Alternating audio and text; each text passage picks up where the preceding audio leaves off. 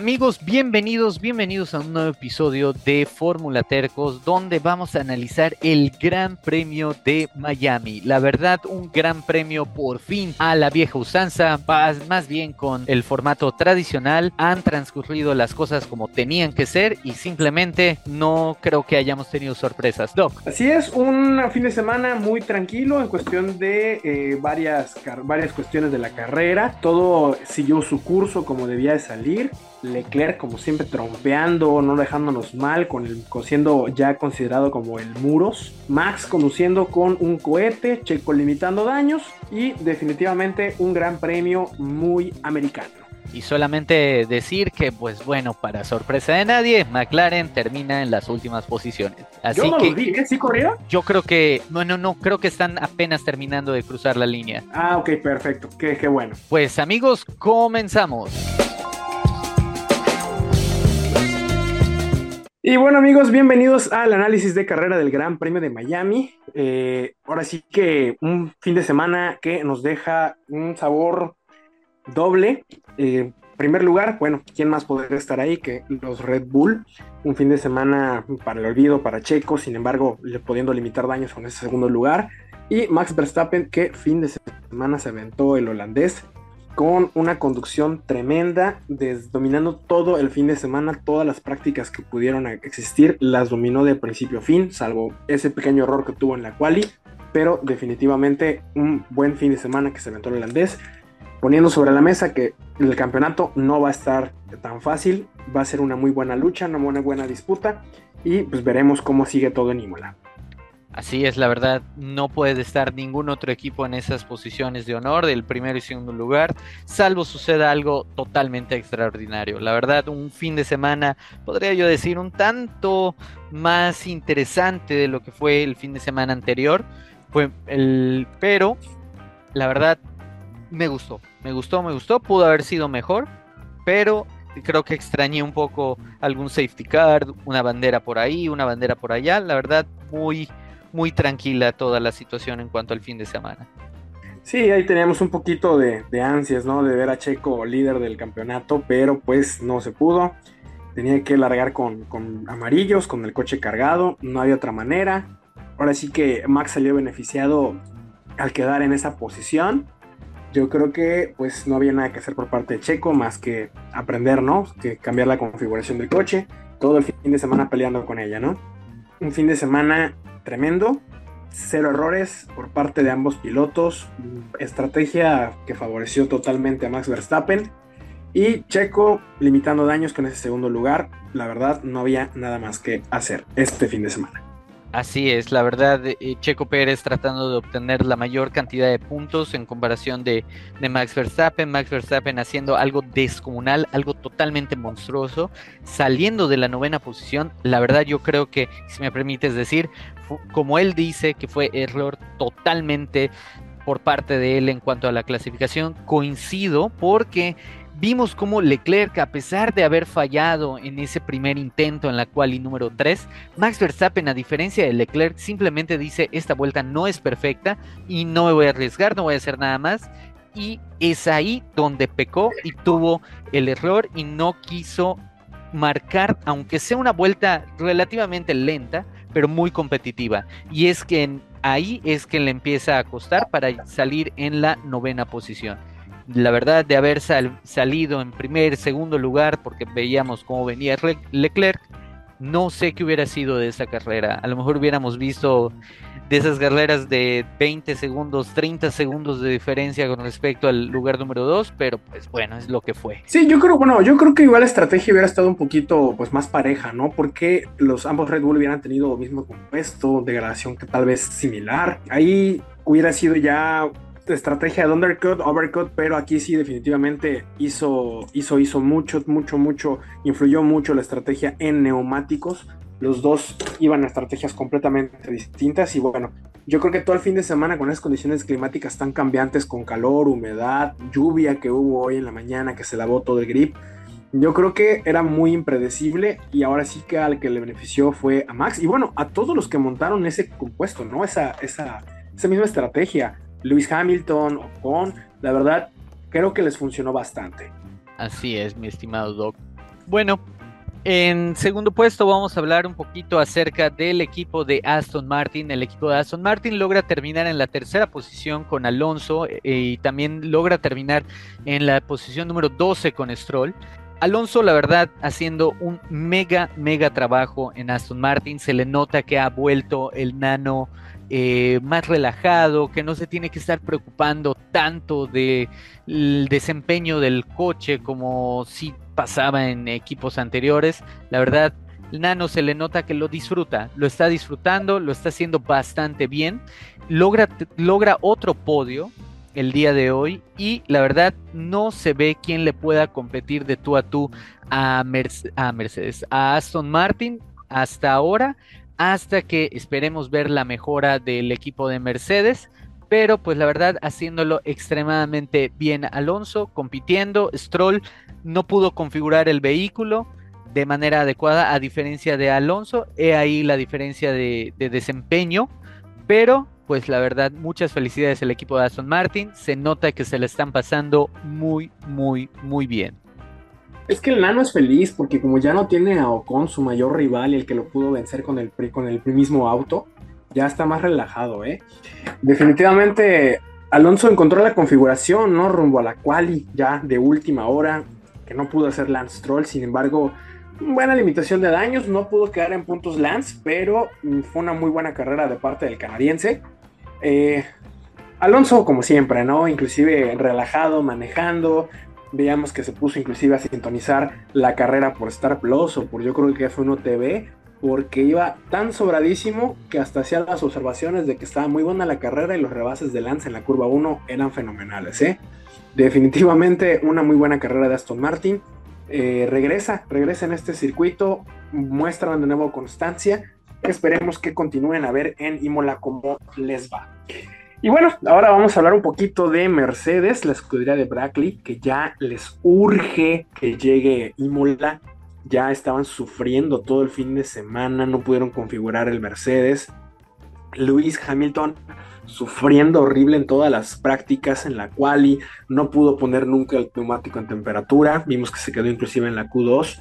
La carrera pues le fue un poquito mejor, ahí montando unos neumáticos eh, duros que pues bueno, al final la estrategia le benefició bastante, pero un mal fin de semana que pues les limitan daños, ¿no? Suman puntitos bastante buenos por encima de Ferrari, pero que definitivamente no es el vehículo que quieren para competir todo lo que resta del campeonato. Así es, y yo nada más quisiera aportar, terminar este apartado con, con Mercedes diciendo sí, creo, mi estimado Doc, creo que hasta ahorita es que George Russell pudo divisar el coche de, de Red Bull, que creo que ya se ha dado cuenta que tienen un poquito de diferencias en cuanto al rendimiento, ¿no? Creo que ya lo por fin lo pudo encontrar en la pista. Sí, no, qué chusco, ¿eh? Así preguntándole a su ingeniero que si estaban tan cerca de Pérez y, su ingeniero casi le contesta, no, Pérez ya está en el podio echando este champán, ¿eh? Ah, la verdad.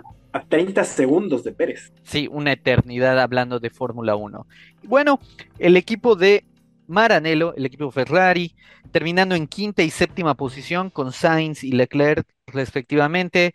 Vemos de nuevo eh, un amplio dominio a una sola vuelta de Leclerc, que desafortunadamente no lo pudo concretar en la clasificación, pero sí vemos una desconcentración por su parte, puesto que fueron errores de conducción los dos, las dos equivocaciones que sufrió tanto en la práctica libre como en la clasificación. Y la verdad, Sainz sacando las papas del fuego, los muebles del fuego, haciendo un increíble trabajo, mostrando que también puede sacar el pecho por parte del equipo y sobre todo en situaciones en las que asombroso el día de hoy, ¿eh? Leclerc en varios momentos, en varias vueltas de la carrera, estuvo hasta la posición número 12, posición número 13, y la verdad yo creo que de haber existido un safety car que no hubo, pudo haber sido un resultado muchísimo peor para Leclerc. La verdad, ni siquiera ritmo de carrera traían, dado que Russell lo termina pasando, pero como si estuviera, como si Russell hubiera sido un Red Bull. Terminan pasando Leclerc de verdad, como cuchillo caliente en mantequilla. Eh, algo tiene que hacer Maranello, eh. de verdad. La estructura de Ferrari tiene muchas cosas que cambiar.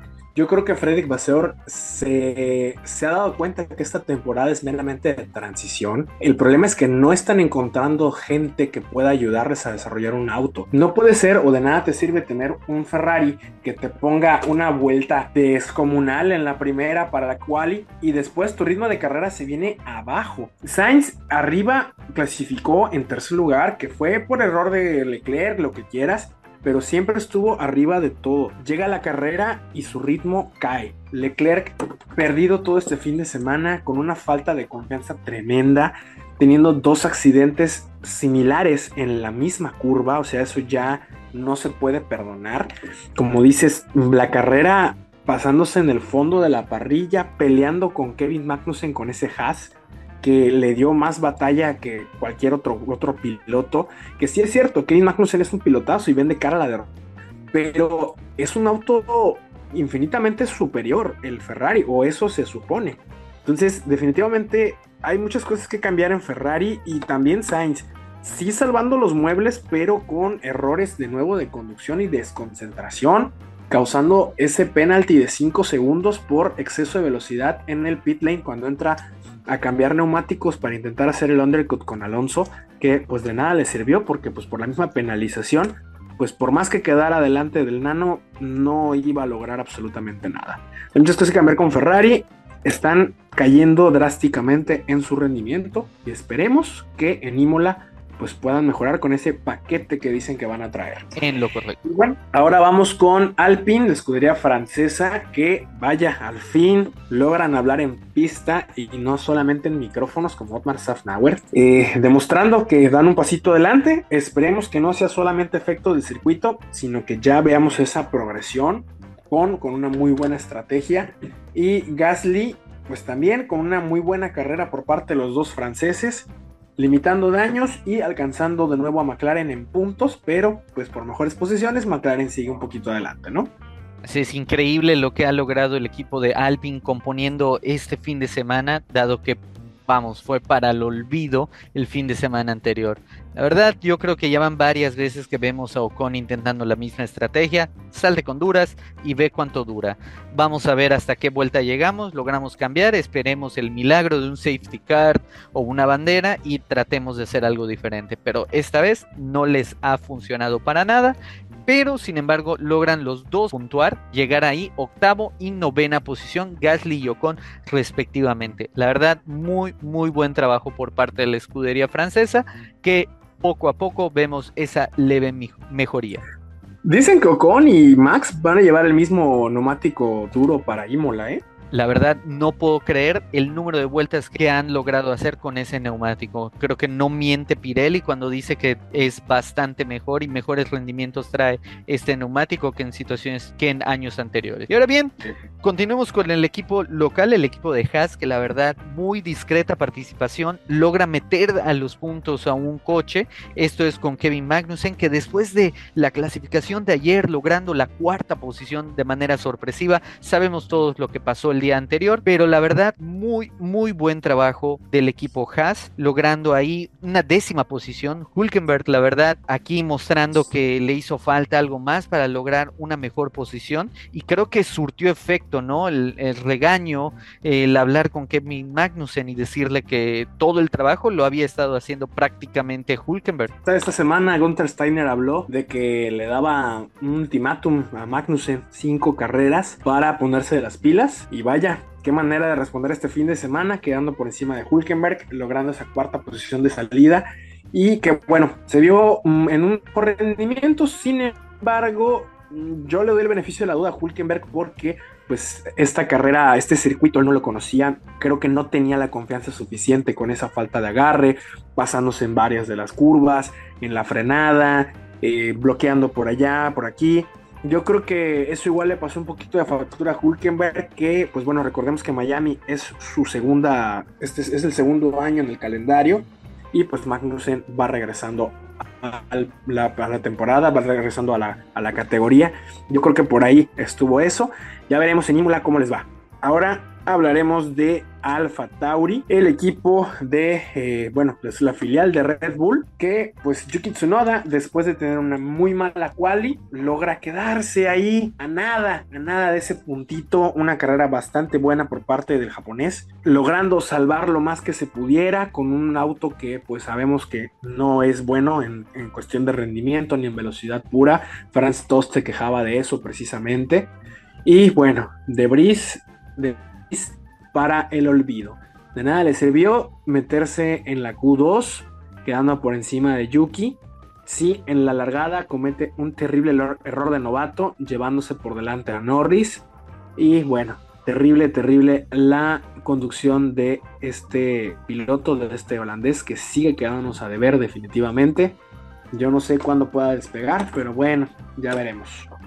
Yo creo que nada más queda decir que Debris nos logra decepcionar, va a ser la decepción de la F de los tercos porque estábamos esperando de él un safety car y nada que no, no nos los ha dado. Es el nuevo Guatifi. Parece que sí. Y bueno, a continuación vamos con el equipo de Alfa Romeo. Tenemos a Botas y tenemos a Show. Show quedando en, la lugar, en el lugar número 16, Botas en el número 13, pero creo que nos quedan a deber aún bastante. El equipo de Alfa Romeo no logra hacer ningún papel digno. Pareciera que estaba logrando hacer algo, eh, quedando en un buen lugar en la clasificación botas, pero definitivamente algo se ha caído, el equipo no va para ninguna dirección, no hay mejoría. Creo que lo único bien que están haciendo ahorita son comerciales. Este Alfa Romeo tiene muchas cosas que cambiar. Digo, este fin de semana le lograron entregar un mejor auto eh, demostrándonos que, bueno, siempre ha sido un magnífico velocista y un muy buen clasificador. Sin embargo, bueno, el ritmo de carrera se viene abajo por completo y pues siguen, siguen en la búsqueda de que puedan tener un mejor rendimiento o simplemente esperar a que venga el cambio por auto. Y bueno, ahora vamos a hablar de Williams, este equipo que cada fin de semana va dando un pasito adelante. Esperábamos que esta, esta carrera Albon se pudiera meter a los puntos con esa velocidad punta que es muy característica de Williams, pero pues no pudieron, se quedaron bastante atrás. Logan Sargent, bueno, también pagando factura de ser el novato de la temporada. Eh, teniendo un toque ahí con un piloto en la arrancada, quedando ahí lesionado a la parte de adelante del monoplaza, teniendo que entrar tempranamente a cambio de gomas y cambio de trompa. Bueno, haciéndole cara al fondo de la tabla y no pudo nunca recuperarse. Yo creo que nada más complementar que no sorprende a nadie la posición de Sargent. Y pues bueno, creo que sí es sorpresa, ¿no? Albon que a lo mejor pudo haber aprovechado un poco más esa larga recta con DRS, el trenecito, rebufo. Pero pues bueno, es lo que hay en un equipo bastante limitado como lo es Williams hasta estas fechas. Y por último, el equipo Papaya, el equipo de McLaren con Norris en la posición número 17 y Piastri en la posición número 19. Que bueno, a pesar de no haber tenido o no haber quedado en el lugar número 20, que es el último, se siente como si hubieran quedado ambos pilotos, si esto fuera posible, ¿verdad? Se siente como si ambos pilotos hubieran terminado en el lugar número 20. No logran poner el coche a punto, el coche da destellos de rendimiento como en la carrera anterior, pero el día de hoy, más bien, no solo el día de hoy, todo el fin de semana no han logrado establecer el coche en ningún punto, ni siquiera teniéndolo como referente en curvas lentas, curvas rápidas, ni en la recta. La verdad, el coche de McLaren no va para ninguna dirección hasta ahorita. Esperemos pronto pudiera llegar el dinero que espero haya con, con conseguido eh, Zach Brown el dinero de Jeff Bezos. Bueno, pues ya, ya lo veremos, pero si, si van a llegar los paquetes de Amazon tan rápido como los McLaren, olvídate, no, definitivamente eso no sería muy buena publicidad para Amazon. Y bueno, sí, definitivamente McLaren, McLaren está tirado a la perdición, no encuentran ese auto y yo no sé qué intentaron hacer con la estrategia, ¿eh? Los dos, los dos McLaren largaron con neumáticos rojos, sabiendo la cantidad de degradación que tenían La verdad, hasta ahorita no entiendo qué intentaron. No sé si intentaron ir lo más rápido posible tratando de ganar posiciones y luego mantenerlo con los duros. Pero la verdad es que el auto no está para eso. No tiene velocidad en punta. No rebasa a nadie. Y bueno, McLaren sigue ahogado completamente. Ah, que no era tu culpa, Ricciardo, definitivamente. Yo creo que como hemos estado diciendo, definitivamente el más, el más beneficiado de toda esta situación ha sido Daniel Richardo.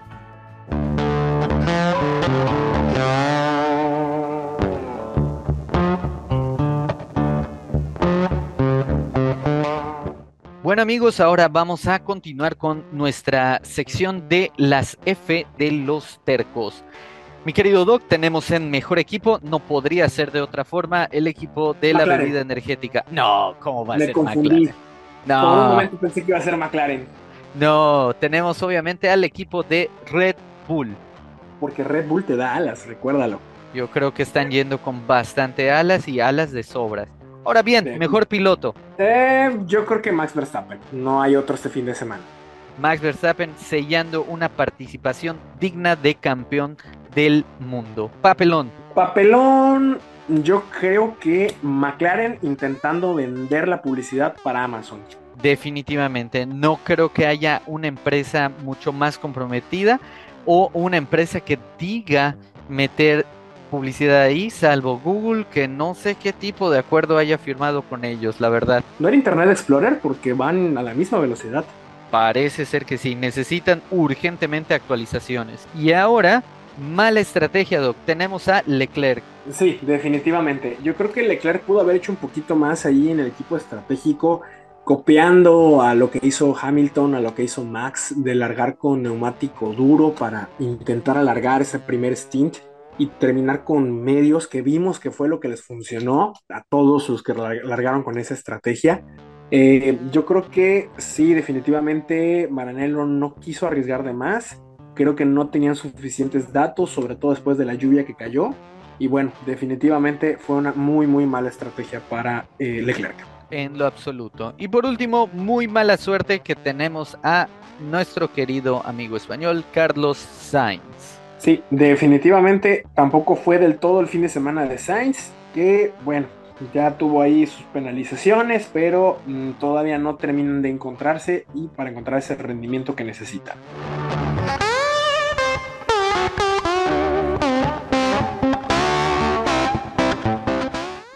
Pues bueno amigos, esto fue todo por el día de hoy. Eh, el análisis del Gran Premio de Miami 2023 ha sido una carrera que nos dejó diferentes emociones. Volvimos por fin al formato eh, tradicional de lo Gracias que es un gran, sí, por favor, un formato bastante tranquilo y sobre todo agradecido con, con los horarios, ¿no, mi estimado Doc?